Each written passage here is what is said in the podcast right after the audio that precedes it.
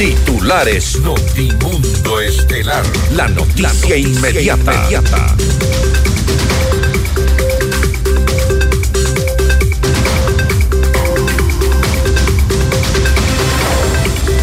Asesinan en Guayaquil al fiscal César Suárez, quien estuvo a cargo de varios casos de corrupción. La fiscalía investiga el crimen. El presidente Daniel Novoa desiste de la pregunta 11 de la consulta popular relacionada al funcionamiento de los casinos. La Corte Nacional de Justicia inició el proceso de extradición de Daniel Salcedo, retenido en Panamá y parte de los procesados por delincuencia organizada en el caso Metástasis. Él fue detenido junto al exgerente del hospital Guasmo Sur. La policía incauta más de 100 armas y decenas de municiones en una vivienda en Cumbayá, en el nororiente de Quito. La ministra de Gobierno y del Interior, Mónica Palencia, advierte que perseguirán a la delincuencia económica y exhorta a la Asamblea a la aprobación del incremento del IVA al 15% para combatir al terrorismo. El presidente de Colombia, Gustavo Petro, se pronuncia sobre la posible presencia en ese país de alias Fito, líder de la banda delictiva Los Choneros, y pide a las autoridades capturarlo. El Ministerio de Educación eh, mantendrá las clases virtuales hasta el viernes 19 de enero tras la situación de inseguridad que enfrenta el país. El gobierno de Perú anunció que coordina la extradición de presos desde Ecuador. En el ámbito internacional, más de 9.000 damnificados y siete ciudades en situación de emergencia dejan las torrenciales lluvias en el estado brasileño de Río de Janeiro. Una ola invernal azota a Estados Unidos. Temperaturas de 30 grados bajo cero obligan a cerrar escuelas, a restringir el servicio de buses y abrir refugios. Con el auspicio de... El destino del ahorro lo decides tú. Mutualista Pichincha. Cámara de Comercio de Quito. 116 años contigo. Hospital Metropolitano. Tu vida es importante para mí. Programa de información apto para todo público. FM Mundo 98.1 presenta Notimundo Estelar. Noticias, entrevistas, análisis e información inmediata. Notimundo, la mejor forma de terminar la jornada bien informado. Conducción, Fausto Yepes y María del Carmen Álvarez. Dirección de noticias, María Fernanda Zavala. Dirección general, Cristian del Alcázar Ponce. Notimundo Estelar. Desde los estudios más modernos del país.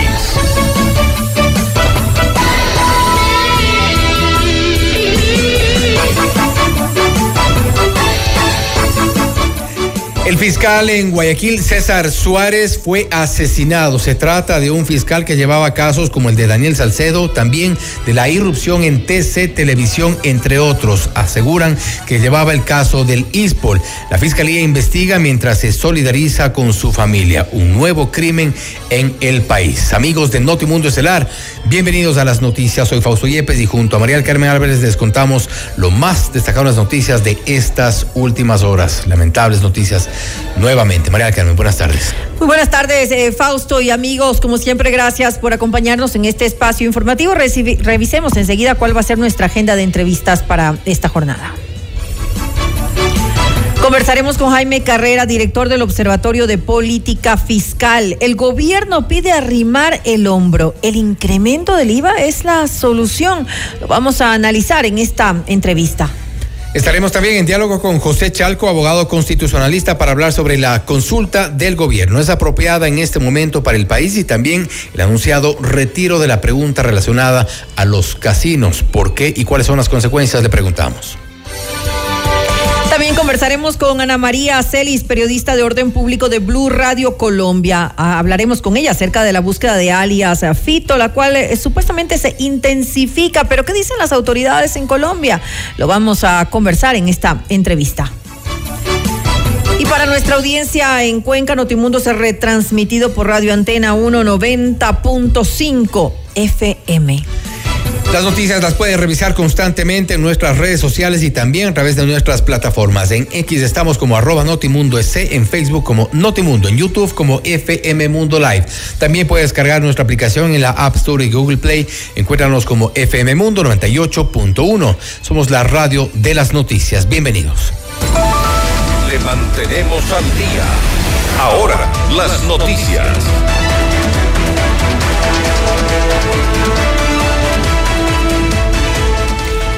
El fiscal César Suárez fue asesinado mientras se trasladaba en su vehículo en la avenida del Bombero en el norte de Guayaquil. Él estuvo a cargo de la investigación de la estafa de los fondos del Instituto de Seguridad Social de la Policía, ISPOL.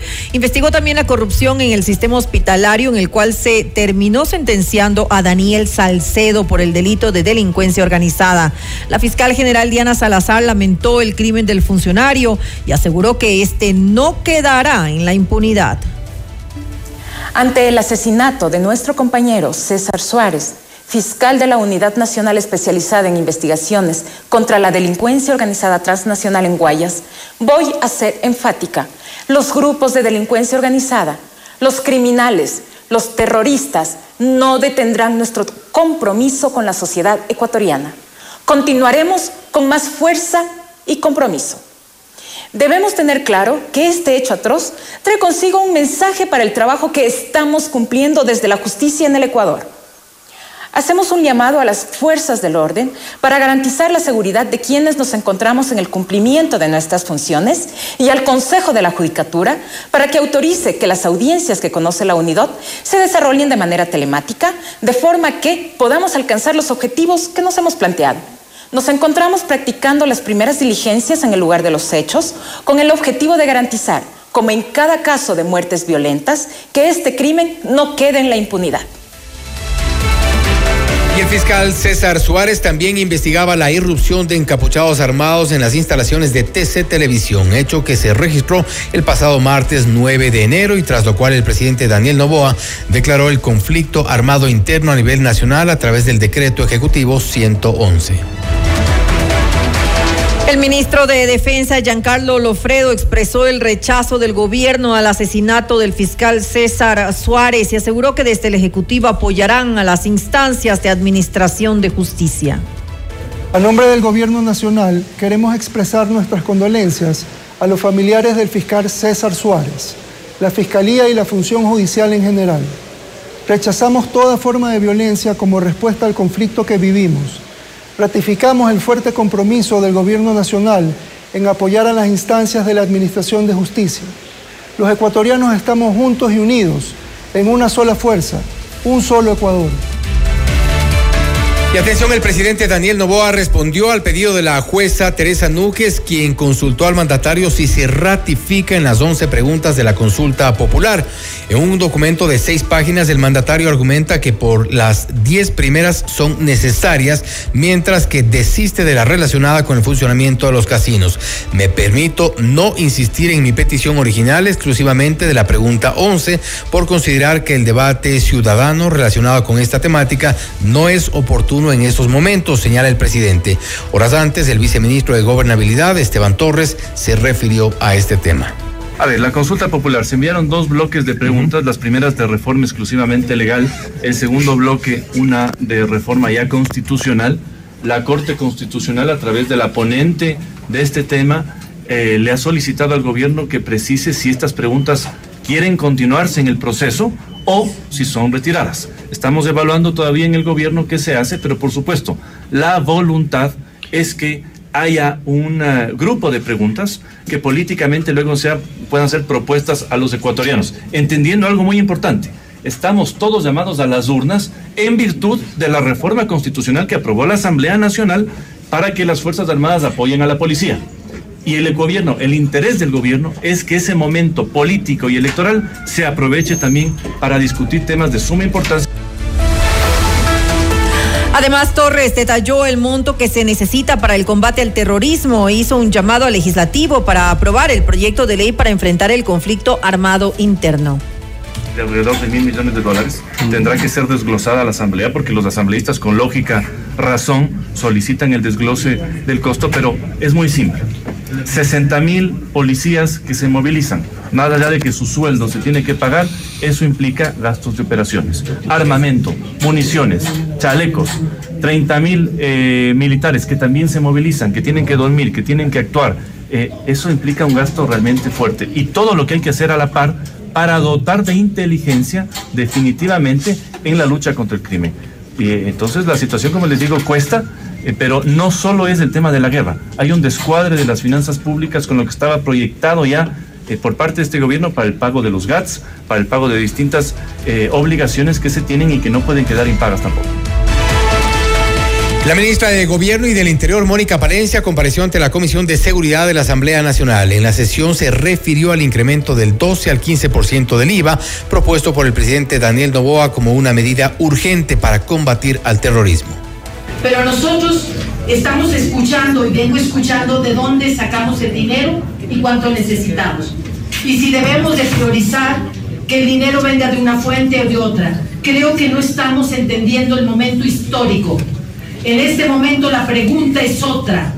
¿Cuál es la magnitud de recursos que tiene un enemigo aglutinado que durante años se penetró en las estructuras del Estado y que es capaz de ponernos una bomba en cualquier momento, volarnos las cabezas y que es capaz de desestabilizarnos el país? La lógica es que si nosotros no nos unimos fuertemente, perdemos territorio, perdemos soberanía y seguimos discutiendo me van a disculpar si vamos a aumentar el IVA por tres meses, por seis o por un año. Señores, somos el país que menos IVA paga. Yo no he salido en ningún video diciendo voten a favor del incremento del IVA tres puntos. Es lo mínimo que podemos hacer. Además, Palencia aseguró que el gobierno va a perseguir a la delincuencia económica y dijo que habrá señales. Más que nada, me voy feliz del grupo que encuentro. Es un grupo que reacciona conforme a la coyuntura. Nada es personal. Mi objetivo es país. Estoy con ustedes y sé que están con nosotros. Nosotros tenemos que tener esta coyuntura y si me lo permiten y me apuran, me preocupa el Ecuador del futuro. Quisiera que en esta coyuntura pensemos en la trascendencia. Lo del IVA es lo de menos. Yo me voy con la certeza de que lo van a aumentar esos tres puntitos. También me voy con la certeza de que vamos a trabajar por los grandes cambios estructurales y por supuesto por hacer que la banca, sobre todo la banca privada, no se salga con la suya. Pero ayúdenos también con algo, desde la seguridad lo digo. Van a haber novedades, ¿sí? Van a haber señales. Ahí quiero que estén con nosotros porque vamos a perseguir también a la delincuencia económica, a los financistas, ¿sí? Y yo sé que vamos juntos, porque. El ministro de Economía y Finanzas, Juan Carlos Vega, compareció ante la Comisión de Desarrollo Económico de la Asamblea, en donde destacó la importancia de resolver la crisis económica y de seguridad, la cual, según dijo, tiene un costo en la caja fiscal. Por cada dólar que había en la caja fiscal, había 25 necesidades extremas por satisfacer.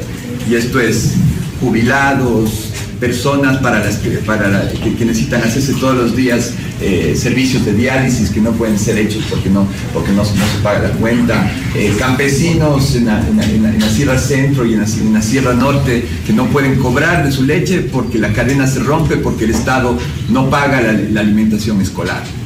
O sea, cosas, cosas realmente extremas que están sucediendo en el país con esta ruptura de la cadena de pagos, que es una herencia lamentable del, gobierno anterior.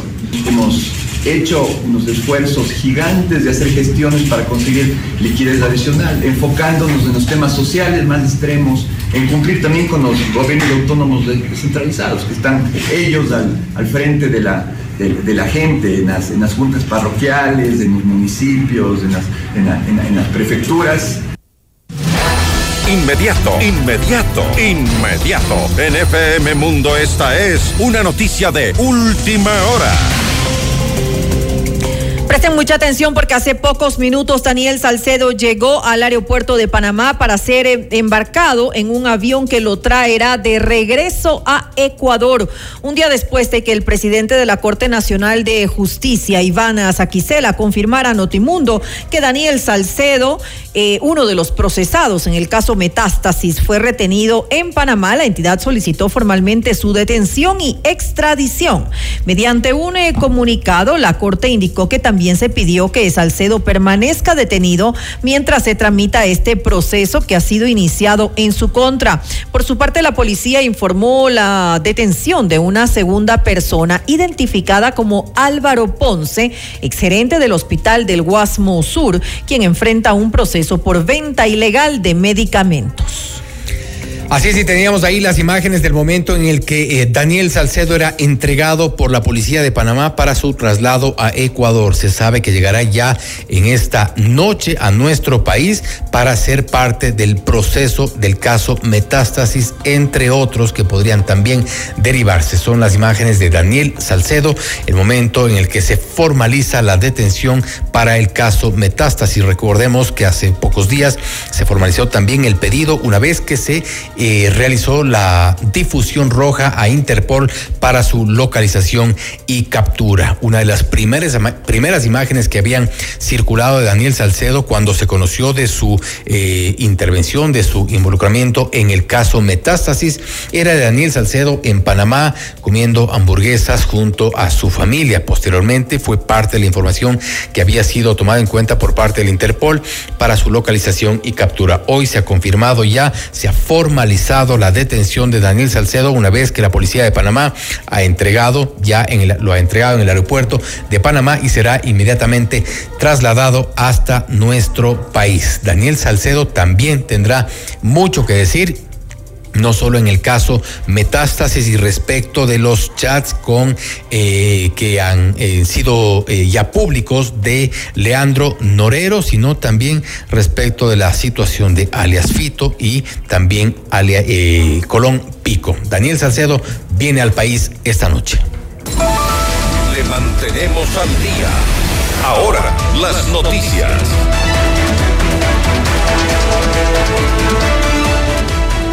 Continuamos informando. El ministro de Economía y Finanzas, Juan Carlos Vega, señaló que la guerra contra el terrorismo seguirá en un largo plazo. Es la responsabilidad más grande que tenemos como, como autoridades, ustedes como representantes de sus provincias, la responsabilidad de cómo sostenemos y cómo financiamos esta, esta guerra desde el punto de, vista del, del, combate, desde el punto de vista de las cárceles, pero también desde el punto de vista de reconstitución del tejido social y que el Estado central pueda volver a brindar los servicios básicos en las, en las áreas más críticas que la población requiere. Y obviamente esta guerra no tiene tiempo limitado, recién estamos empezando, o sea, en países como Colombia una guerra de este tipo ha superado los 20 años hasta más o menos resolverse. No es un tema que ojalá, ojalá sería un tema temporal, donde digamos, esto es por seis meses y de los seis meses se termina y, podemos, y nos baja esta presión. Esto es un tema absolutamente de mediano y por qué no decirlo de largo plazo. Revisamos más información. En medio de la declaratoria de conflicto armado interno en el país, el gobierno envió dos leyes de urgencia económica en la a la Asamblea, que incluyen el aumento del IVA del 12 al 15%.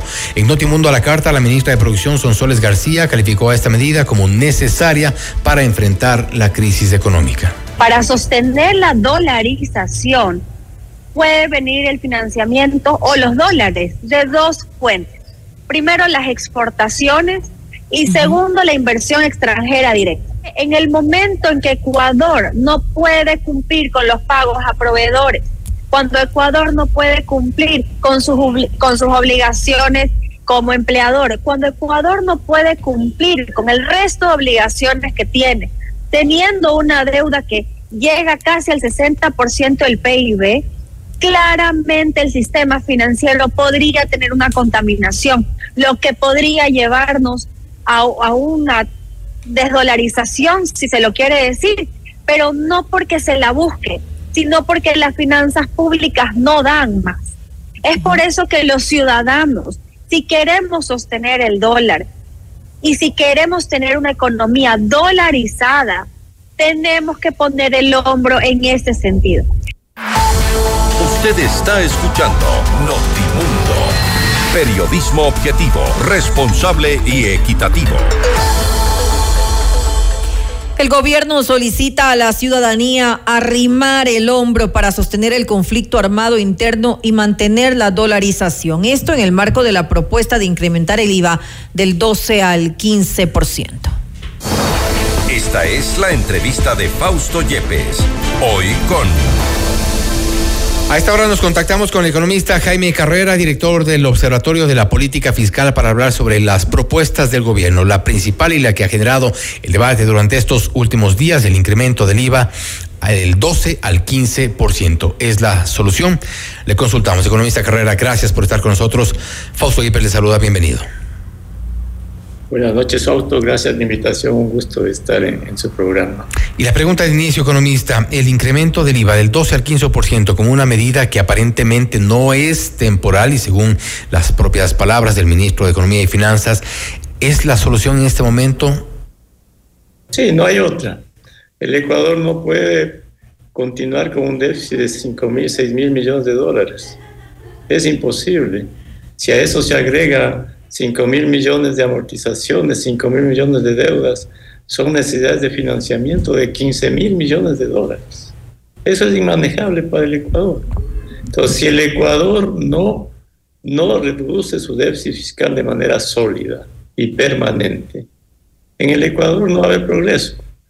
Van a haber crisis permanentes y aquí no va a haber inversiones, no va a haber trabajo y lo único que va a haber es, es más pobres es imperativo reducir el déficit público y, reducirlo de manera sostenible para que haya una buena economía, para que vengan inversiones, sin cuentas públicas sólidas y una economía sólida, el Ecuador no va a poder enfrentar la inseguridad, ni el desempleo, ni la pobreza. En la entrevista que usted eh, que pasaron hace un momento, se decía de la dolarización. Hay dos pilares que en este momento están sosteniendo la economía y cierta estabilidad. La dolarización y el sistema financiero sólido. Imagine usted, Fausto, si en estas condiciones de precariedad del país en todos los ámbitos no existiese la dolarización. Bueno, sería el caos total del país, sería la destrucción. Entonces es necesario para preservar la dolarización y el sistema financiero sólido que no sea contaminado. Incrementar el IVA, reducir el déficit y tener cuentas públicas sólidas. Ahora no es posible. Ahora, economista, este, esta medida no podría, como se ha sugerido desde varios sectores, ser temporal únicamente por esta emergencia, una medida eh, de alguna forma, porque al menos eso nos han anunciado. Nos han dicho que esto tiene que ver con, con la necesidad de recursos para enfrentar este conflicto armado interno. Por otro lado, también hemos escuchado, la, eh, eh, hemos escuchado declaraciones del ministro de Economía y Finanzas en el sentido de que nos da a pensar que esto será utilizado para cubrir algunos eh, huecos que tiene de momento el, el, Estado. Es que cualquier medida de carácter temporal o cualquier atajo que quiera implementarse para salir de la coyuntura, lo que hace es profundizar los problemas del, del, futuro y el costo de enfrentarlos en el futuro va a ser mucho más oneroso para la sociedad. El pago de sueldos no es temporal, el pago de los bonos de los pobres no es temporal. Los gastos contra la inseguridad y el, narcoterrorismo no son temporales. Las asignaciones a la seguridad social por el 40% de pensiones no son temporales. Las asignaciones a los municipios no son temporales. el pago de los intereses y amortizaciones de la deuda pública no son temporales. Y para esos requerimientos permanentes y obligatorios faltan más de 5 mil millones de dólares. El Ecuador de una vez por todas tiene que enfrentar el tema fiscal con responsabilidad Si no, el Ecuador va a tener otra crisis como la del 99. Pero no es una de, las la pandemia. No, es no una, existe alternativa en el país. No es una de las opciones eh, ya eh, hacerle frente a, al tema de los subsidios, porque es un tema, si bien no es eh, popular, si bien es políticamente eh, conflictivo también, pero en esta intención de hacerle frente a los problemas que tiene o que arrastra el Ecuador, ¿no sería bueno también hablar de subsidios? Pero esa es una medida adicional. Hagamos números. Si el déficit fiscal es de 5.500 millones de dólares y aumentar el IVA en tres puntos rinde 1.300, el déficit se reduciría a 4.000 a 4.500, a, cerca de 4.000 millones de dólares. Sí, todavía es un déficit elevadísimo. Si al reducir los subsidios y focalizarlos. Se obtienen mil millones de dólares, el subsidio sería, el déficit sería de 3 mil millones, más 5 mil de amortizaciones, de 5 mil de deudas a todo el mundo, a municipios, a proveedores. Son necesidades de financiamiento superiores a los 10 mil millones de dólares. Eso le da la medida de la gravedad de la crisis fiscal y de la urgencia de generar ingresos, pero reducir el déficit, aumentando el IVA y además reduciendo los socios combustibles, es imperativo y con el cuidado de no encontrar atajos para contaminar el sistema financiero, porque se está pensando de grabar utilidades en el sistema financiero. Es debilitarlo, ¿no? El sistema financiero tiene que ser sólido para mantener la dolarización y una buena economía.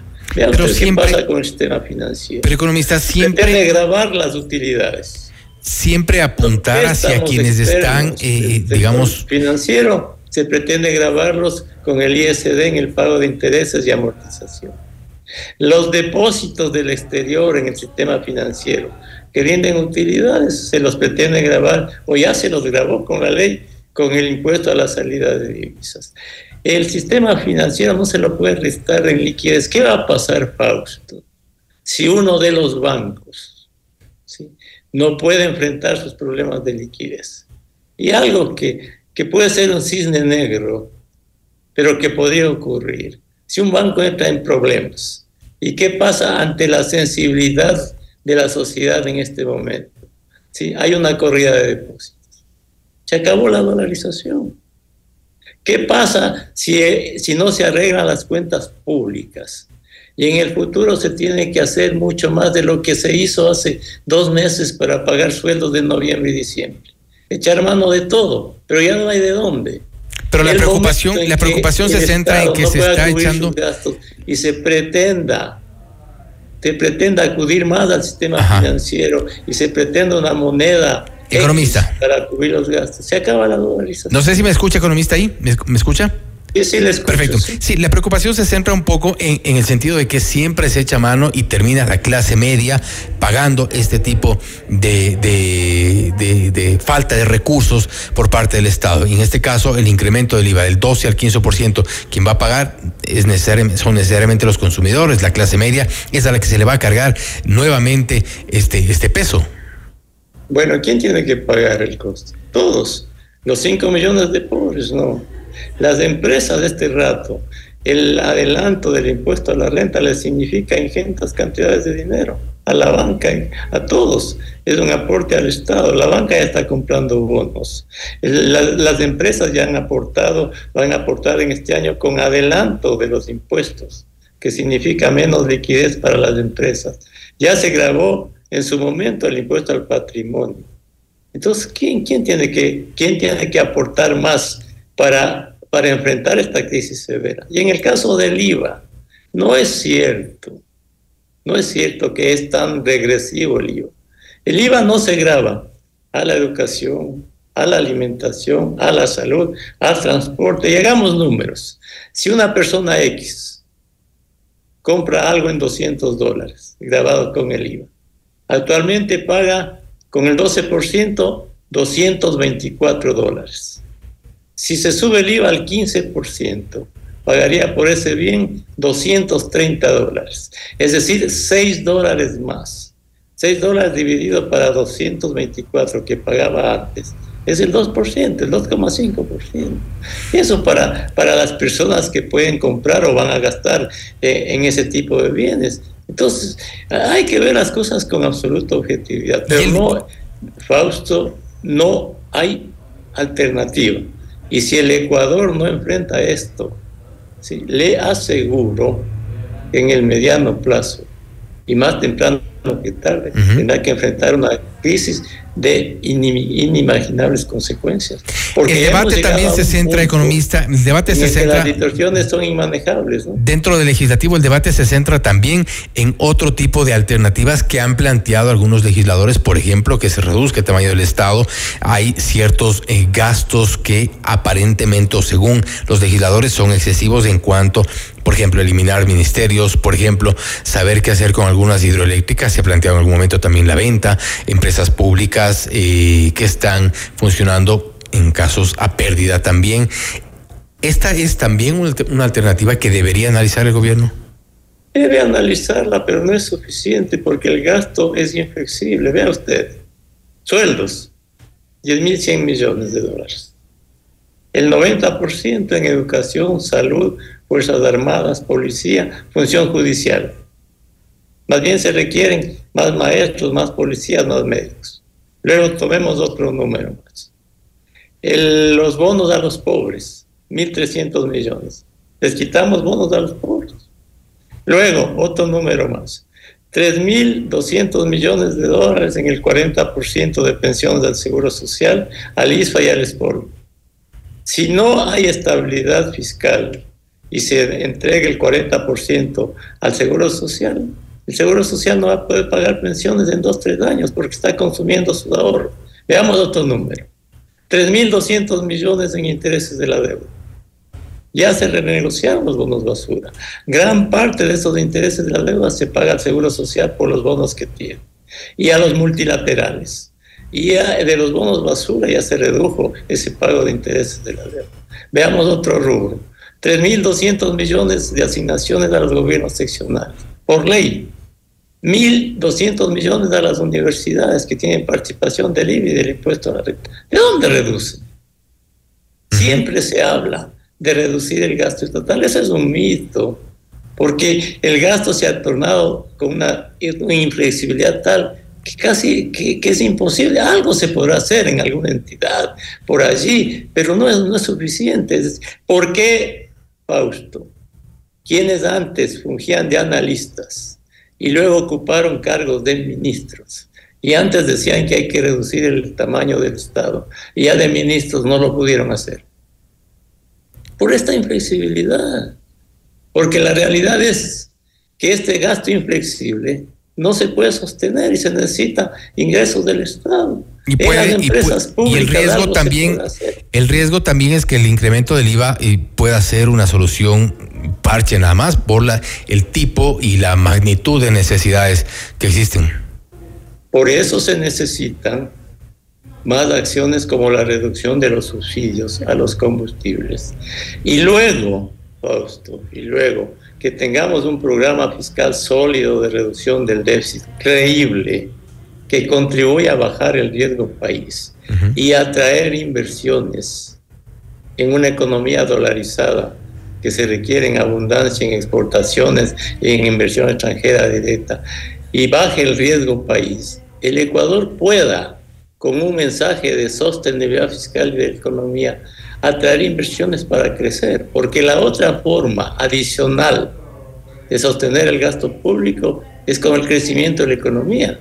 Es decir, reducir el déficit de manera sostenida y al mismo tiempo generar las condiciones para que la economía crezca. En un estado de conflicto interno bastante complicado que crezca la economía, las circunstancias sin duda son eh, difíciles. Eh, economista Carrera, y de paso le agradecemos mucho por haber estado con nosotros. Estaremos igual pendientes en caso de otras nuevas medidas que pueda implementar el gobierno. Nuevamente, gracias, economista. Gracias a la invitación, ha sido un gusto estar en su programa. Gracias, ha sido el economista Jaime Carrera, director del Observatorio de la Política Fiscal, hablando sobre la propuesta del gobierno. Han dicho desde el Ejecutivo que hay que arrimar el hombro y eh, apostar por el incremento del IVA del 12 al 15%, que es una medida no solo necesaria, sino urgente, ha dicho el economista Carrera, además de otro tipo de medidas sobre las cuales deberá plantearse también la posibilidad el Ejecutivo. Las necesidades son demasiadas y los recursos son muy pocos. Esto es Notimundo Estelar, siempre bien informados. Usted está escuchando Notimundo. Periodismo objetivo, responsable y equitativo.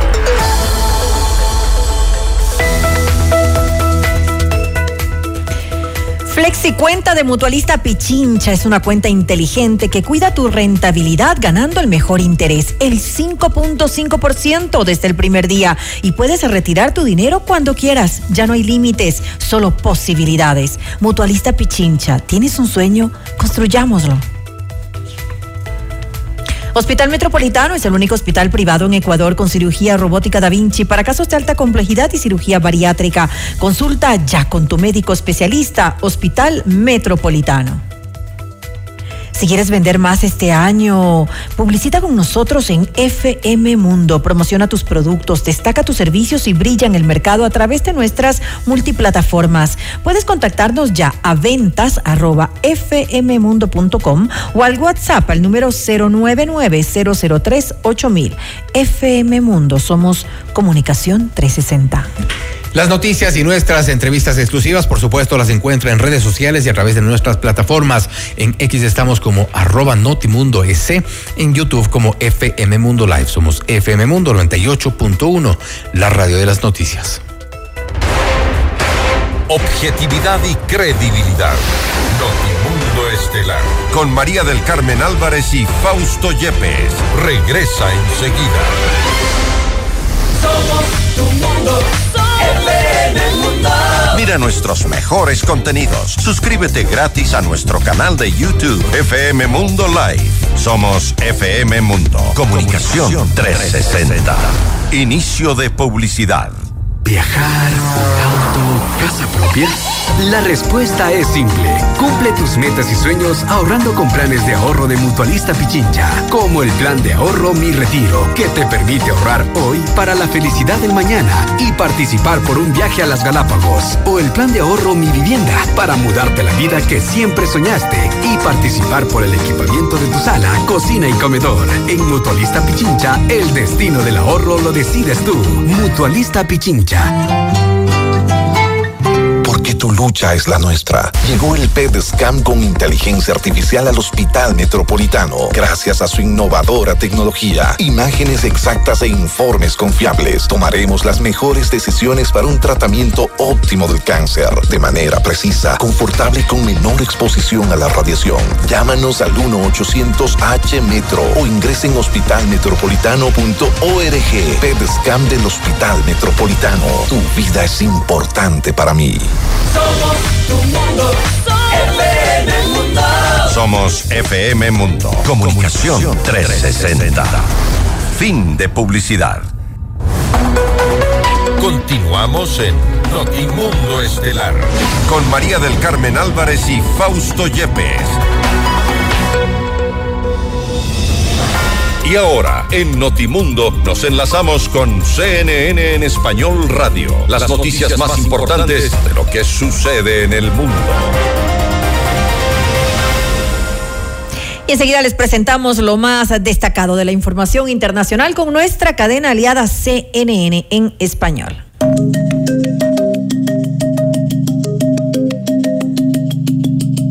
Hola, soy Alejandro Murakami desde la Ciudad de México y estas son las cinco cosas que debes saber a esta hora.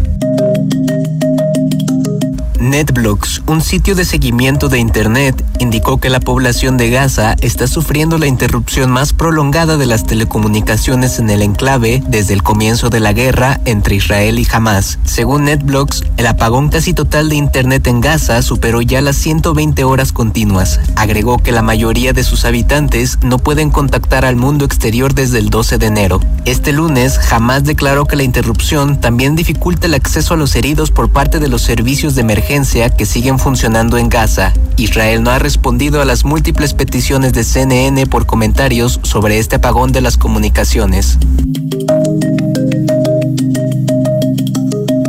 Estados Unidos volvió a designar este miércoles a los Houthis como entidad global terrorista en medio de los continuos ataques de la milicia yemení a buques mercantes y también militares en el Mar Rojo. CNN informó este martes que se esperaba esta medida. Funcionarios del gobierno de Joe Biden dijeron que la designación tiene como objetivo disuadir a los Houthis de sus continuas agresiones en el Mar Rojo. Esta es la más reciente de una serie de acciones de Estados Unidos contra el grupo respaldado por Irán y se produce mientras crecen los temores sobre una guerra regional más amplia en Medio Oriente, en el contexto de la guerra de Israel contra Hamas en Gaza.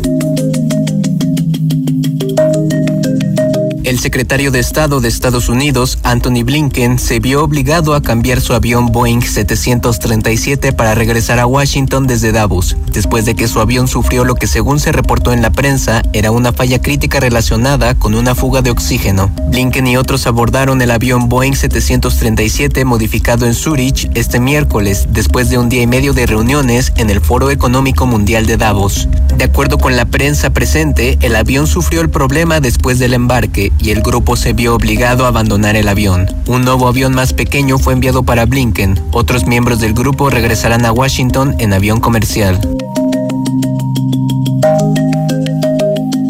El ejército de Ecuador pidió a la ciudadanía no dar alimentos preparados a los efectivos de seguridad movilizados por los recientes decretos para hacer frente a la ola de violencia ante temores de que estén contaminados. En un comunicado, las Fuerzas Armadas puntualizaron que estudian todos los niveles de riesgo a los cuales podrían enfrentar los soldados durante el cumplimiento de las operaciones militares y añadieron que esperan minimizar los posibles riesgos que podrían afectar al personal y al cumplimiento de las operaciones. Las autoridades dijeron que aprecian tan noble gesto por el alto nivel de generosidad de parte de la ciudadanía a nivel nacional que entregan alimentos y bebidas para el personal militar, pero advirtieron que grupos terroristas pudieran hacerse pasar por personas generosas contaminando los alimentos.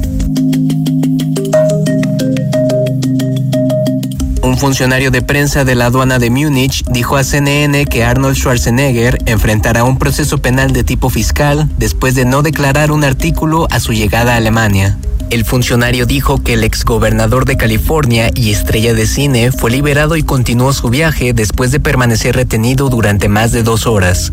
Una fuente cercana al actor dijo que el artículo en cuestión era un reloj de la marca de lujo suiza Audemars Piguet. Agregó que el actor acordó pagar por adelantado los posibles impuestos sobre el reloj, pero a los agentes no les funcionó una terminal de tarjetas de crédito durante una hora, hasta que se dieron por vencidos y lo llevaron a retirar efectivo de un cajero automático para pagar. Pero el límite de este fue insuficiente y el banco ya había cerrado. Al regresar, otro funcionario utilizó con éxito otra terminal para tarjeta de crédito, añadió la fuente que calificó toda la situación como una comedia de errores que bien podría ser una película policíaca muy divertida.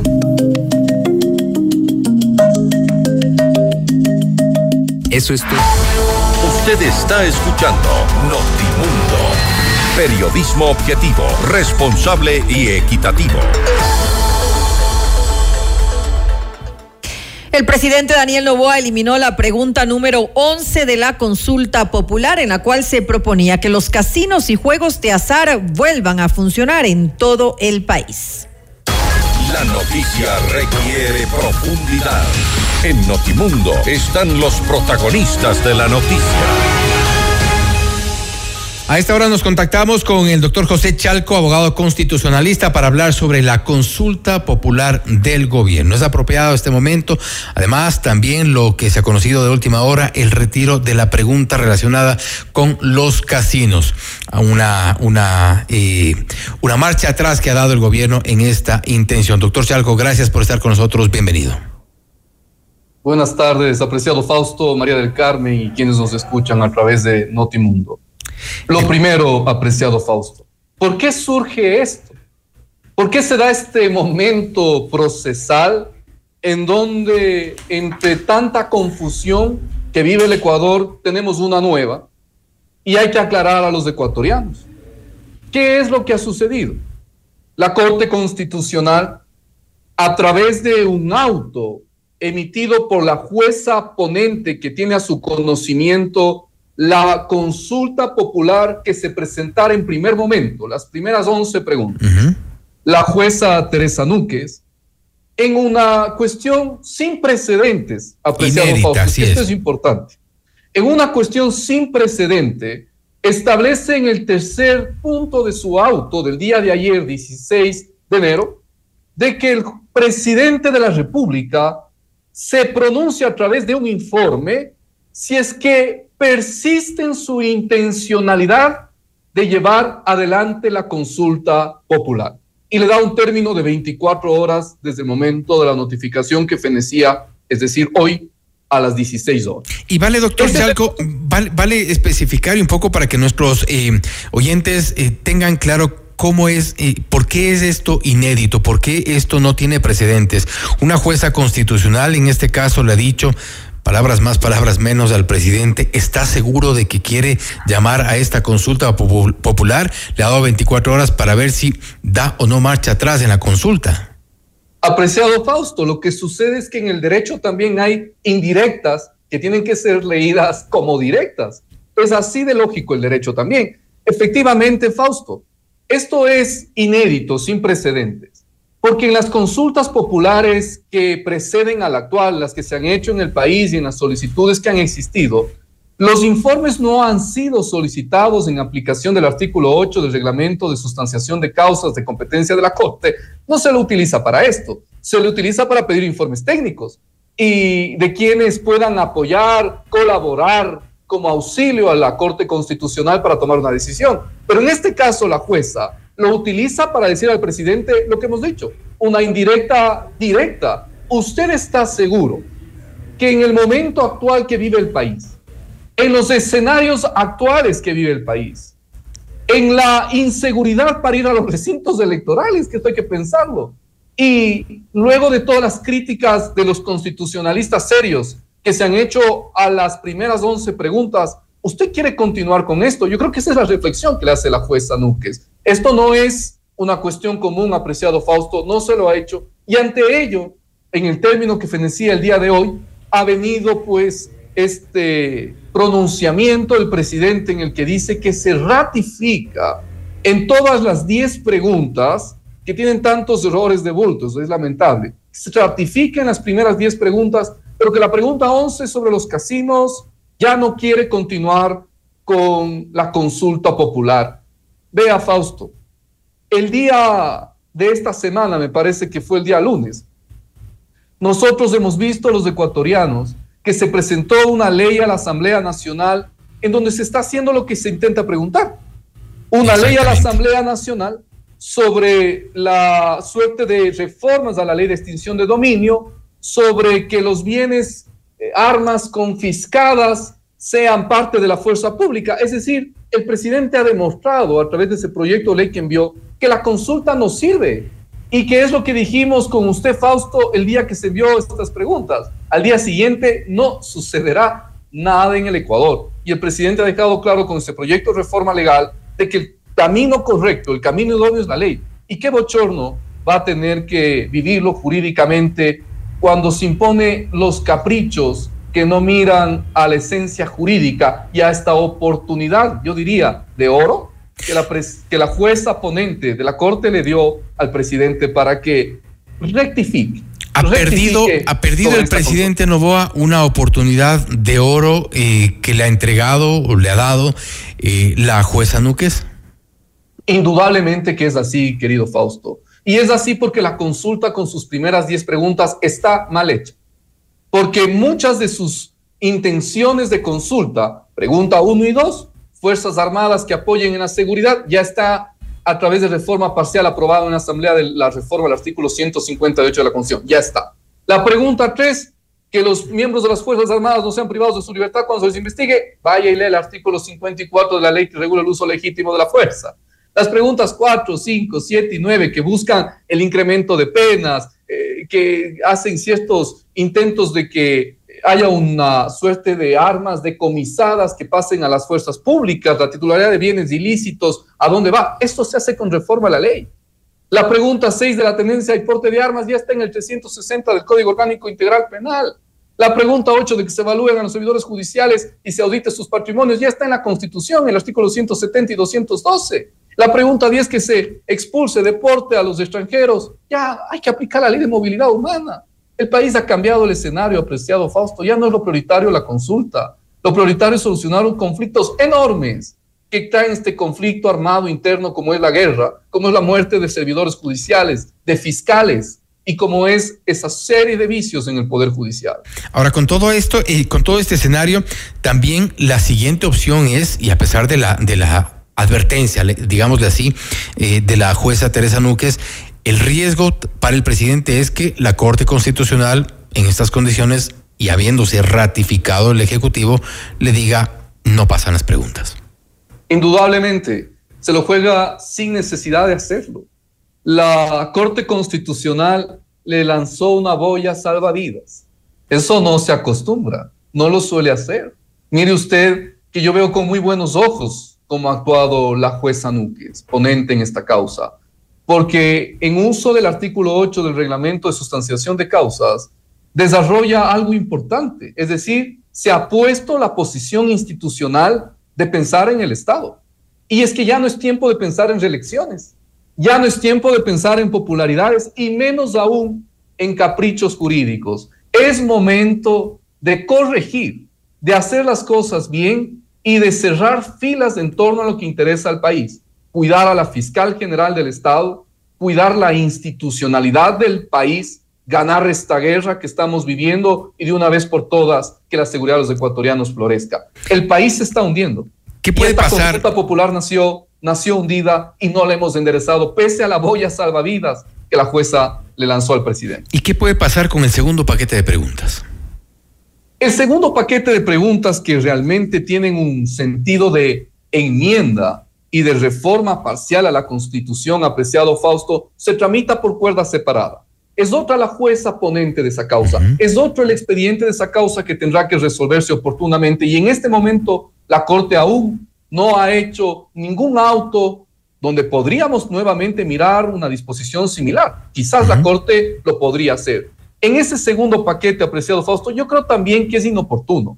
En el escenario que estamos actualmente en el Ecuador, ahí hay preguntas más relevantes, sí, por ejemplo, el hecho de que existan ahora jueces constitucionales. Esto es una urgencia porque hemos pecado de ingenuos con los habeas corpus y acciones de protección por todo lado creemos que el desconocimiento, no la mala fe, creemos aún que el desconocimiento de la materia es lo que está pasando en el país y requerimos jueces especializados. Quizás esa es una buena pregunta. La otra buena pregunta puede ser la extradición y la extinción de dominio. Ve usted que ya se está tratando en la Asamblea, ya se mandó el proyecto urgente económico. Entonces, no tiene mayor sentido que continuemos con esto cuando se ha demostrado fehacientemente que no es necesario, que con una lógica de negociación política, con una lógica de acercamiento a la Asamblea y que los pactos funcionen para lo que nos dijeron que debía funcionar, basta y sobra. Pese a que, insisto, habría ahí buenas intenciones de enmienda y de reforma mucho mejor desarrolladas que en el primer paquete, yo creo que igualmente,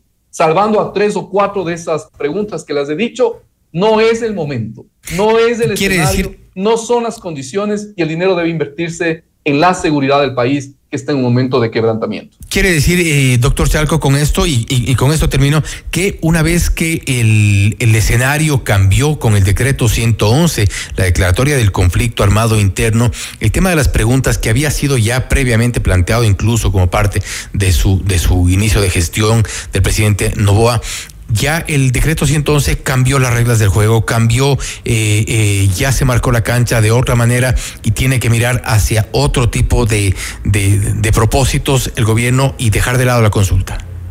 Indudablemente que sí, apreciado Fausto. Y preocuparse de lo urgente, la economía del país.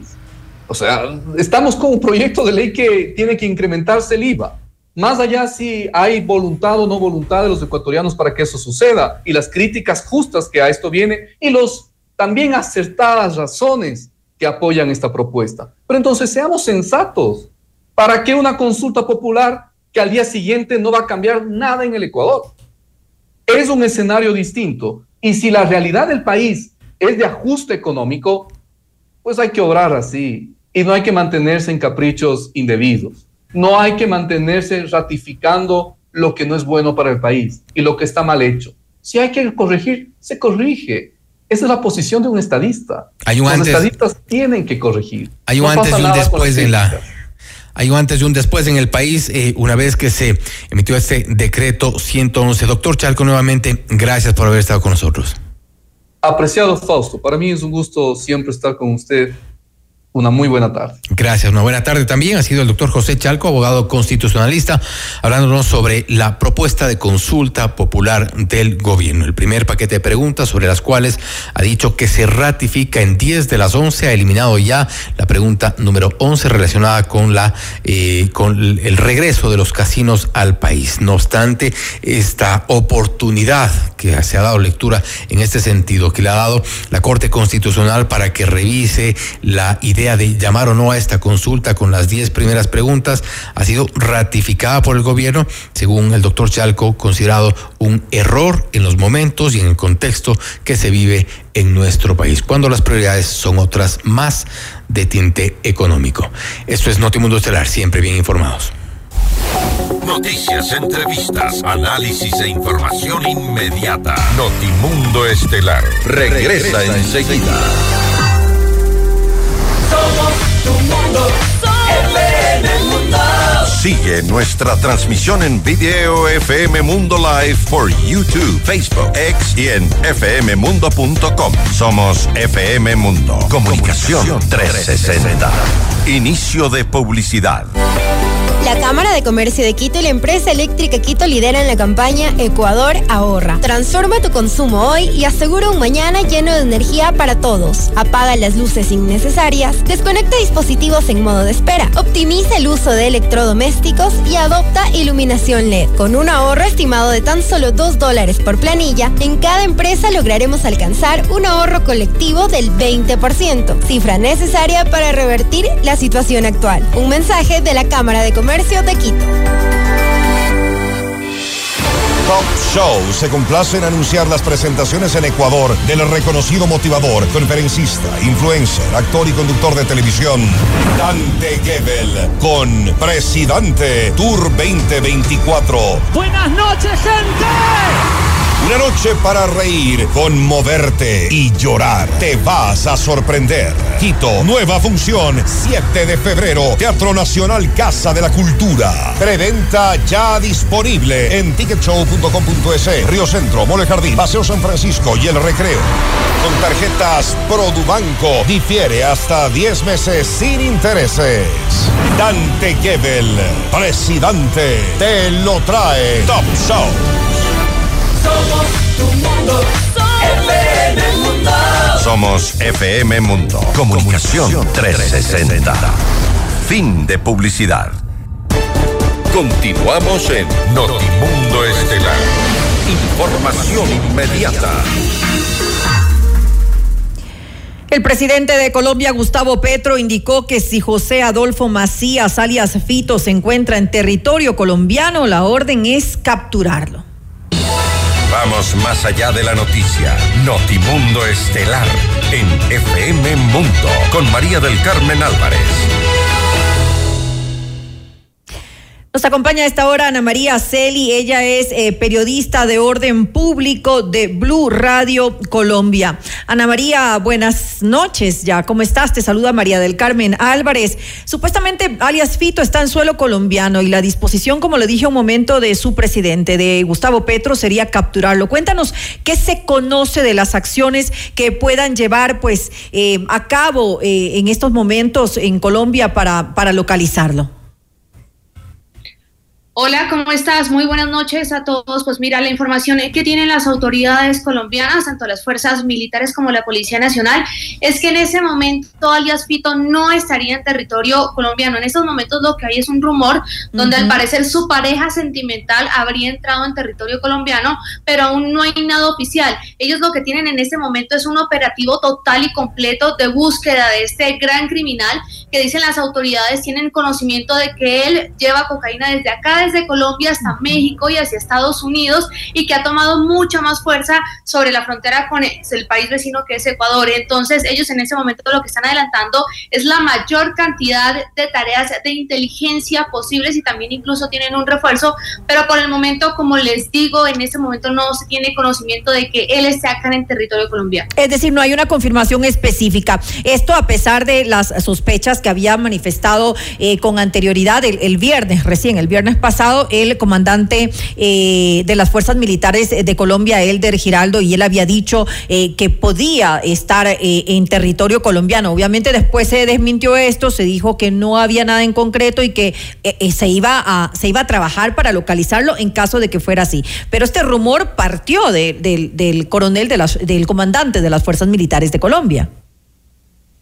Claro, no, ahorita no hay una confirmación como tal, incluso por eso mismo lo que se ha hecho en toda la frontera es aumentar el dispositivo de seguridad. Entonces, hay 450 hombres de las fuerzas militares colombianas, entre infantes de marina, soldados del ejército y soldados también de la Fuerza Aérea, para que estén ahí eh, en esos puntos esenciales. El ejército ha identificado 45 pasos fronterizos ilegales por donde podría llegar a pasar este criminal en caso de que quiera llegar hasta acá, hasta el país colombiano y están reforzando estos controles. Incluso Ecuador también dispuso un, dispuso un bloque de 250 uniformados para hacer control ahí. Eh, hay mayor, eh, sí, como pues control en, esa, en el, en el puente Rumichaca. Entonces se está haciendo controles aleatorios a los carros, se estaba pidiendo verificación de antecedentes, se de, hay tanques allá, están todos los uniformados pero en ese momento lo que se está haciendo es como un refuerzo total ante la orden del presidente que es llegar a capturar al criminal en caso de que lo encuentren acá en el país. Hay una orden de captura efectiva entonces que, que ha sido dispuesta.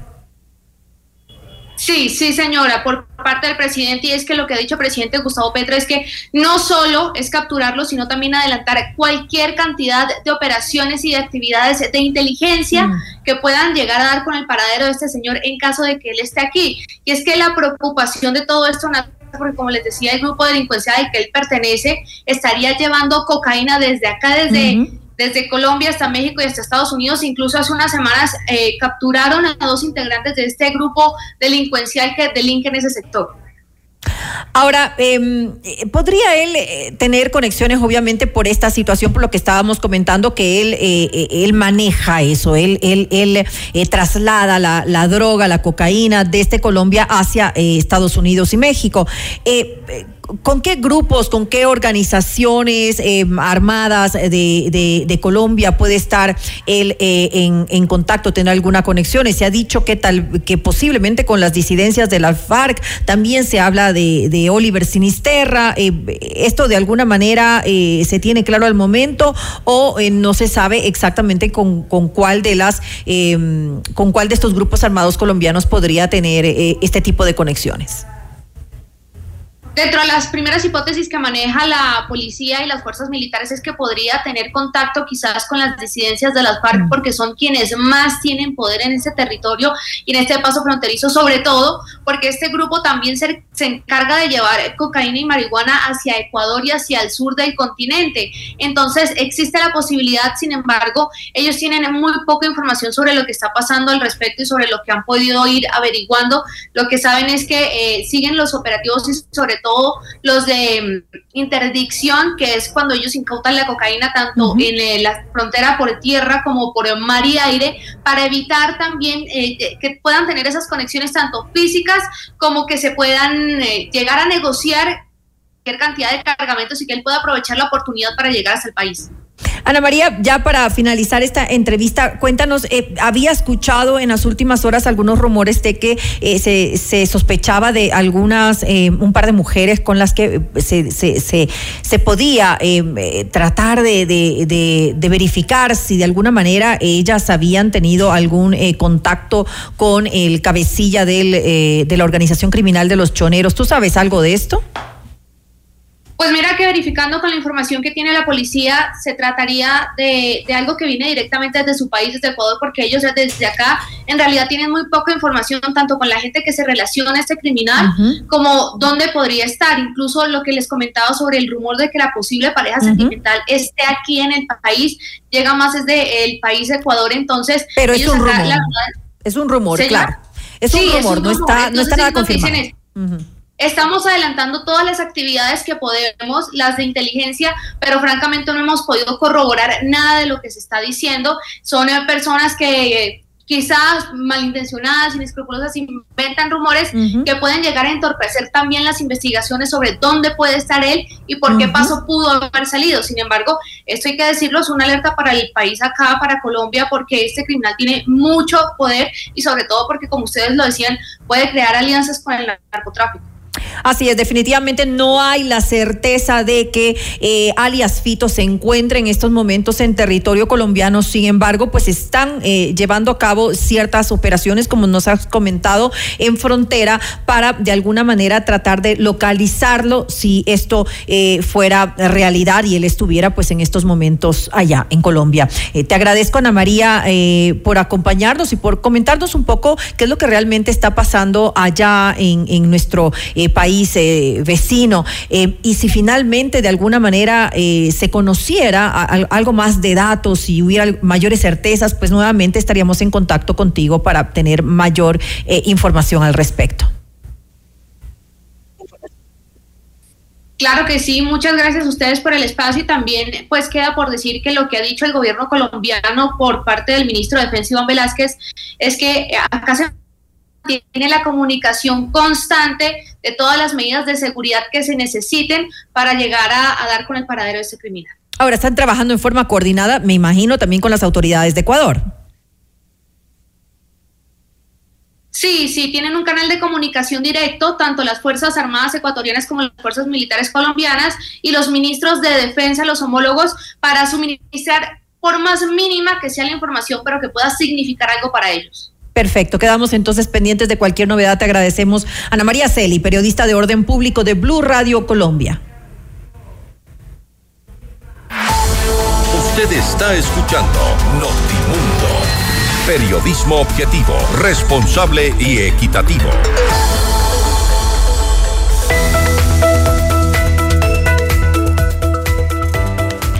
Todos queremos una vida flexible, por eso Mutualista Pichincha presenta una cuenta que se adapta a tus necesidades. FlexiCuenta es alta rentabilidad, gana el 5.5% de interés de inmediato. ¿Qué esperas para abrirla? Mutualista Pichincha, ¿tienes un sueño? Construyámoslo.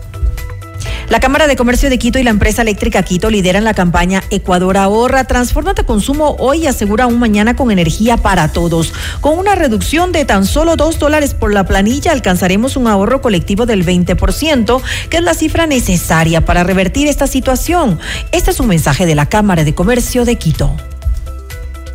Pícaro Resto Grill es el mejor lugar para un momento entre amigos y familia, con un exquisito menú, variedad de cócteles, música en vivo. Te esperamos desde las 13 horas de martes a sábado. Disfruta de lunch Pícaro por tan solo 14 dólares con 99 centavos. Los niños comen gratis y música en vivo de miércoles a sábado, no cover. Estamos en Cristóbal Gangotena, Isabela Católica y puedes hacer tu reserva al 099 074 Pícaro, las cosas ricas de la vida. Noticias, entrevistas, análisis e información inmediata. Notimundo Estelar regresa, enseguida. Somos tu mundo, mundo. Mira nuestros mejores contenidos. Suscríbete gratis a nuestro canal de YouTube FM Mundo Live. Somos FM Mundo. Comunicación 360. Inicio de publicidad porque tu lucha es la nuestra. Llegó el PEDSCAM con inteligencia artificial al Hospital Metropolitano. Gracias a su innovadora tecnología, imágenes exactas e informes confiables, tomaremos las mejores decisiones para un tratamiento óptimo del cáncer, de manera precisa, confortable y con menor exposición a la radiación. Llámanos al 1-800-H-METRO o ingresen en hospitalmetropolitano.org. PEDSCAM del Hospital Metropolitano. Tu vida es importante para mí. Viajar auto, casa propia? La respuesta es simple. Cumple tus metas y sueños ahorrando con planes de ahorro de Mutualista Pichincha, como el plan de ahorro Mi Retiro, que te permite ahorrar hoy para la felicidad del mañana y participar por un viaje a las Galápagos, o el plan de ahorro Mi Vivienda, para mudarte la vida que siempre soñaste y participar por el equipamiento de tu sala, cocina y comedor. En Mutualista Pichincha, el destino del ahorro lo decides tú. Mutualista Pichincha. Somos. FM Mundo. Somos FM Mundo. Comunicación 360. Fin de publicidad. Continuamos en Notimundo Estelar con María del Carmen Álvarez y Fausto Yepes. Le mantenemos al día. Ahora, las noticias. Thank A las 8 horas y 30 de este miércoles estaba previsto que inicie la audiencia de juzgamiento de Sebastián y César Yunda, hijo y hermano del exalcalde de Quito, Jorge Yunda, investigados por el presunto delito de asociación ilícita. Sin embargo, el tribunal encargado del caso difirió la diligencia por pedido de la defensa de Sebastián Yunda. La justificación para el aplazamiento del proceso fue que su abogado Edgar Molina se encuentra fuera del país. El tribunal aceptó la solicitud, pero no fijó una nueva fecha para el juzgamiento y señaló que se comunicará oportunamente a las partes procesales el nuevo día y hora. Alrededor de 200 testigos han sido convocados para presentar sus testimonios en la audiencia. Más información, revisamos otros temas. Jaime Junior V, principal sospechoso del asesinato de José Andrés Ventimilla, un joven de 17 años que fue encontrado muerto en una laguna de Cuenca, fue detenido en Argentina. La policía de Ecuador informó que su aprehensión se dio gracias a un trabajo coordinado con las autoridades argentinas y la Interpol. El 17 de septiembre del 2023, el joven José Andrés fue reportado como desaparecido. Un mes después, su cuerpo fue encontrado en la laguna de Napale, en el Parque Nacional Cajas. Las Fuerzas Armadas advirtieron de supuestos intentos de envenenamiento a los uniformados mediante las raciones de alimentos donadas en las calles por ciudadanos y empresas. Por disposición del jefe del Comando Conjunto de las Fuerzas Armadas y por indicios de inteligencia militar en el cual se informa sobre un eh, presunto intento de envenenamiento masivo para el personal militar y policial, agradeceré que se extremen las medidas de seguridad y la precaución, señala un informe. Además, se pide a los militares que reciban alimentos enlatados y no preparados por los ciudadanos voluntariamente. En otro comunicado oficial, los uniformados agradecen las muestras de afecto y buena voluntad de la población, pero insisten en que grupos terroristas pudieran hacerse pasar por personas generosas contaminando los alimentos. Y el presidente Daniel Novoa dispuso mediante decreto ejecutivo 119 la eliminación de EMCO de todos los directorios de las empresas públicas de la función ejecutiva. En el decreto de Novoa se deroga el 163 de Guillermo Lazo, donde se nombraba al presidente de EMCO como el titular de los directorios de todas las empresas públicas.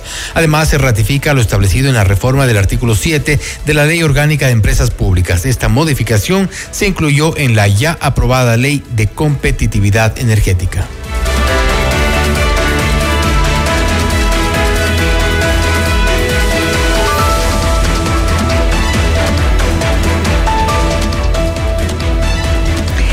Damián Larco, director del Servicio de Rentas Internas, compareció ante la Comisión de Desarrollo Económico de la Asamblea Nacional que analiza el proyecto económico urgente para enfrentar el conflicto armado interno. En la sesión, Larco detalló el monto de la recaudación que significaría para el país la aprobación de esta normativa.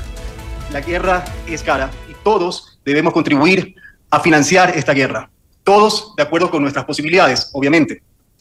La medida que se ha propuesto es incrementar en tres puntos porcentuales el IVA, este pasaría del 12% al 15%. ¿Por qué esta medida? Primeramente porque la crisis es urgente, se necesita aliviar la caja fiscal de manera inmediata y esta medida, el IVA, eh, otorgaría al Estado una recaudación adicional de 1.306 millones de dólares para solventar la crisis de seguridad, la crisis social y económica. Es importante eh, aclarar que esta cifra se ha obtenido eh, es una cifra neta. Esta cifra es la que alimenta directamente la caja fiscal. Aquí se descuentan las devoluciones del IVA, por ejemplo, y también aquí se hace un análisis de la elasticidad de la demanda. ¿Por qué? Eh, tenemos datos históricos, porque en el 2016 ya se incrementó el IVA al 14%, eso tiene un efecto en la demanda, y esa elasticidad de la demanda la hemos considerado en este cálculo de los 1.306 millones de dólares. Revisamos otros temas. Eduardo Arana, ministro de Justicia de Perú, informó que se está coordinando la extradición de presos desde Ecuador. Si bien se desconoce el número de reos peruanos, el presidente Daniel Novoa detalló que son al menos 1.500 extranjeros que serán expulsados de las cárceles del país. Estamos en plena coordinación hay un primer acercamiento que se ha efectuado a nivel de la policía y a nivel de la Cancillería. Y efectivamente este tipo de acciones deben efectuarse bajo procedimientos de extradición, no es un asunto tan sencillo. Entonces lo que estamos evaluando es la forma en que esto debe hacerse. Sí entendemos la preocupación de la hermana República del Ecuador y le hemos brindado todo el, el, apoyo conjunto de legal a nivel de Cancillería e incluso a nivel de la policía. Pero el trabajo también en su momento lo vamos a informar. El próximo domingo hay una reunión también que está provocando la CAN Militares y policías continúan con los operativos en la cárcel de Cotopaxi. En una nueva intervención realizada esta mañana, los uniformados encontraron decenas de botellas de licor de diversas clases de ron, vino, whisky, tequila, champán, aguardiente y cerveza en latas y en botellas. Además, se decomisaron pistolas, municiones, armas blancas, laptops, parlantes, motorolas, máscaras antiguas, entre otros objetos prohibidos. Asimismo, hallaron chalecos y paquetes de droga.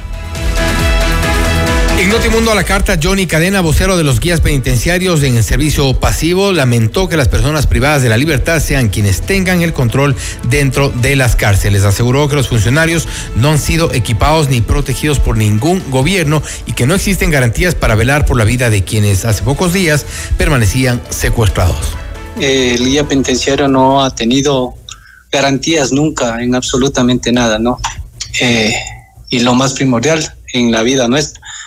Lo que podemos manifestar ahora, lo que hemos visto es que lamentablemente la falta de personal que ha sido desde hace años atrás eh, ha descargado esta situación y lamentablemente hoy los compañeros pues eh, en una situación de obligo, digamos así, le tienen que volver a los labores, pero no existe el gobierno que está garantizando absolutamente la vida de los compañeros, porque le pongámonos a pensar de que si estuvieran secuestrados eh, los días que, que pasaron secuestrados, ¿quién les garantiza, Gisela, de que ellos no van a atentar contra la vida nuevamente a los compañeros?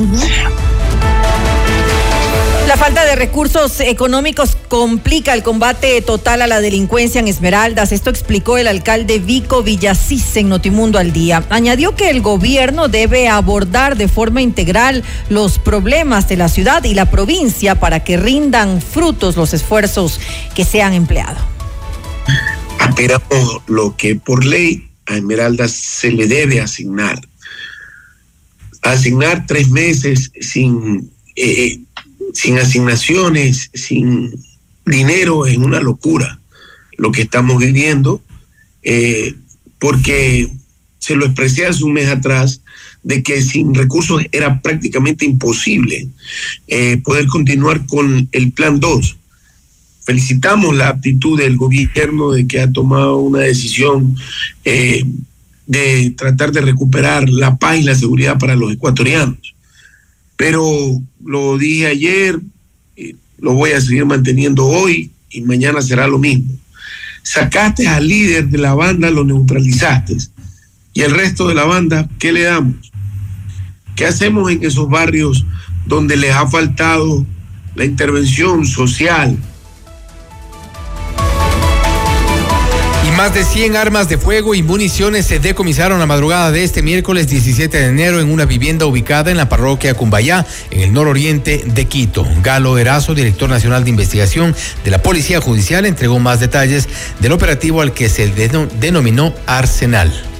A través de la figura de acto urgente, procedió al allanamiento de este inmueble, en cuyo interior se encontraron armas largas en un número de 75, armas cortas en un número de 33, como un sinnúmero de municiones de diferente calibre, instrumentos de prensa para recargar munición, pólvora y demás indicios asociativos.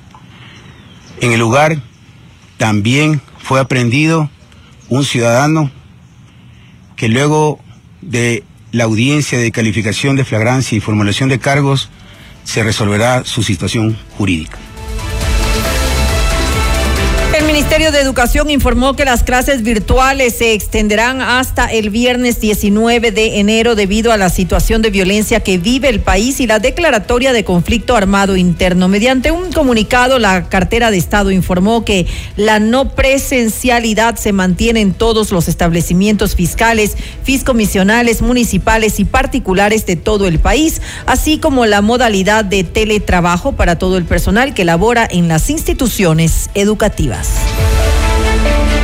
La Comisión Interamericana de Derechos Humanos y su Relatoría Especial para la Libertad de Expresión condenaron la violencia que vive Ecuador a causa del crimen organizado. En un comunicado expresaron su solidaridad con los ecuatorianos e instaron al Estado a investigar, juzgar y sancionar todos los hechos con diligencia. Además, reconocieron la zozobra generalizada que existe en la población y reiteraron su disposición a cooperar con el Estado para la implementación de estándares interamericanos en las medidas que se adopten para garantizar la seguridad ciudadana, el Estado de Derecho y la protección a los periodistas. Los acontecimientos más importantes en el mundo se los contamos a continuación.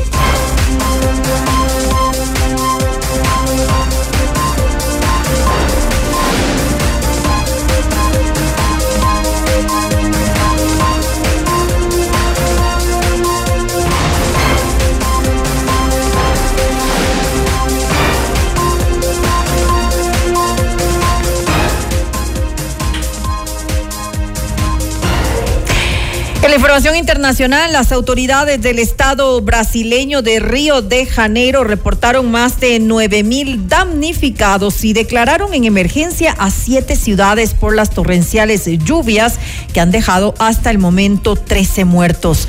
La Secretaría de Desarrollo Social y de Derechos Humanos detalló que 300 personas lo perdieron todo a causa del fuerte temporal. Según los datos de las alcaldías eh, que han sido recogidos por la Secretaría, las inundaciones y los deslizamientos de tierra han afectado a 15 mil personas en todo el estado. Y una nueva alerta de tormenta invernal se registró en Estados Unidos tras una oleada de bajas temperaturas en una gran parte del país. Como parte de las condiciones climáticas, se dispuso el cierre de escuelas y se levantó una alerta en vías congeladas. Gustavo Valdés de, nuestra cadena aliada CNN nos trae los detalles.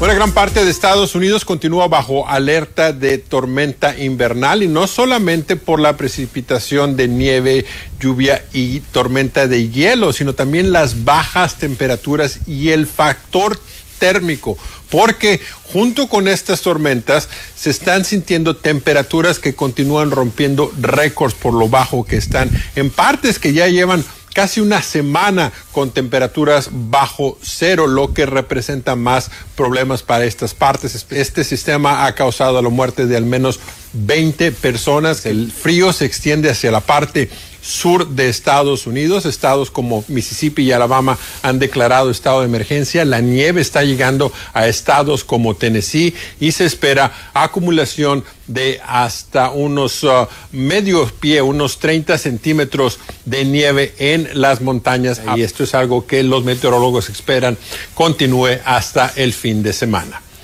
Gustavo Valdez, CNN, Atlanta. El grupo terrorista Hamas impuso nuevas condiciones para entregar medicinas destinadas a 45 rehenes secuestrados el pasado 7 de octubre y retenidos en la franja de Gaza. Además, la organización rechazó que las autoridades israelíes inspeccionen los camiones. Uno de los jefes de Hamas dijo que por cada caja de medicamentos destinada a los rehenes, mil cajas serían para los habitantes de Gaza. Más información, el gobierno de Nicaragua canceló la personería jurídica de 16 organismos sin fines de lucro, incluidos 7 que solicitaron su disolución voluntaria. De este total, 10 son católicas y evangélicas. La disolución de estas 16 organizaciones no gubernamentales fue aprobada por la ministra del Interior, María Amelia Coronel, según los acuerdos ministeriales publicados en el diario oficial La Gaceta de Nicaragua. El ejército ucraniano pidió a los residentes en localidades cercanas a la frontera norte con Rusia que las evacúen lo antes posible para evitar muertes de civiles por el constante fuego ruso y permitir a las fuerzas ucranianas responder sin impedimentos. Las fuerzas rusas atacaron este miércoles con misiles supersónicos infraestructuras agrícolas de la región de Odessa, esto es al sur de Ucrania, según el jefe de la administración militar de la zona, Keeper. El expresidente de Guatemala, Alejandro Yamatei, fue sancionado este miércoles en Estados Unidos por estar involucrado en actos de corrupción durante su mandato.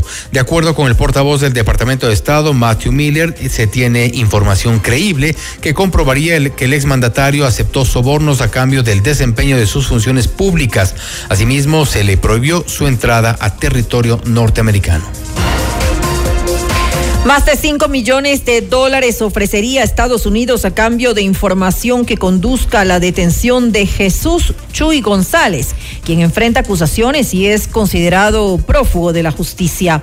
De acuerdo con las autoridades, el implicado sería el líder de una organización de distribución de metanfetaminas, marihuana, heroína y cocaína. Asimismo, es vinculado con casos de narcotráfico en los distritos de Colorado y el sur de California. California.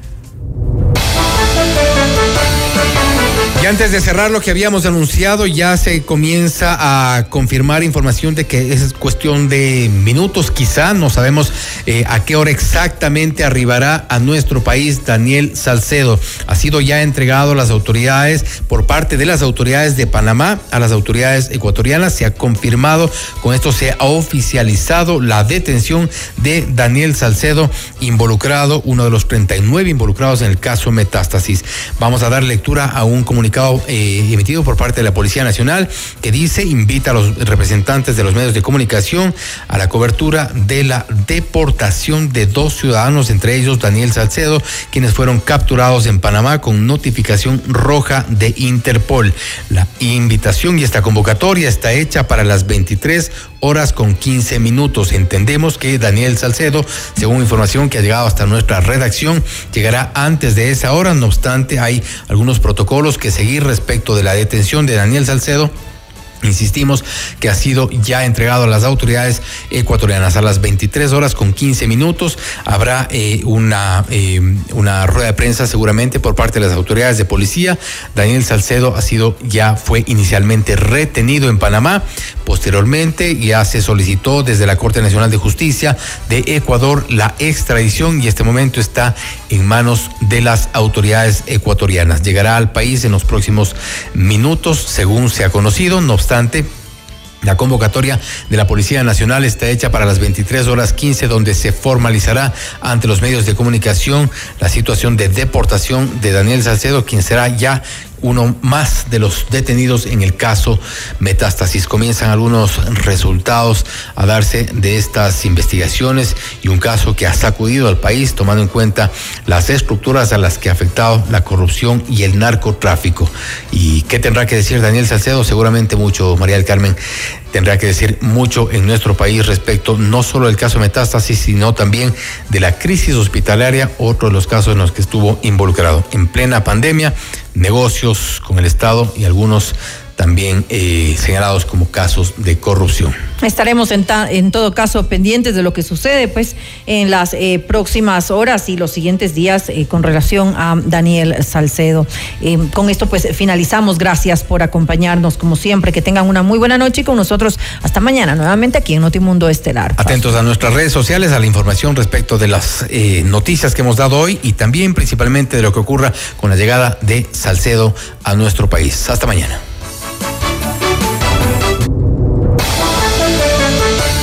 FM Mundo 98.1 presentó Notimundo Estelar. Noticias entrevistas, análisis e información inmediata. Notimundo, la mejor forma de terminar la jornada bien informado. Conducción, Fausto Yepes y María del Carmen Álvarez. Ingeniería de sonido, Mauro Olivo. Producción FM Mundo Live, Javier Merino. Coordinación y redacción, Fernanda Utrera. Redacción y redes sociales, Daniel Ocaña. Esteban Cislema. Dirección de noticias, María Fernanda Zavala. Dirección general, Cristian del Alcázar Ponce. Notimundo Estelar. Se prohíbe la reproducción total o parcial de este programa sin previa autorización de FM Mundo. Notimundo Estelar. Con el auspicio de... El destino del ahorro lo decides tú. Mutualista Pichincha. Cámara de Comercio de Quito. 116 años contigo. Hospital Metropolitano. Tu vida es importante para mí.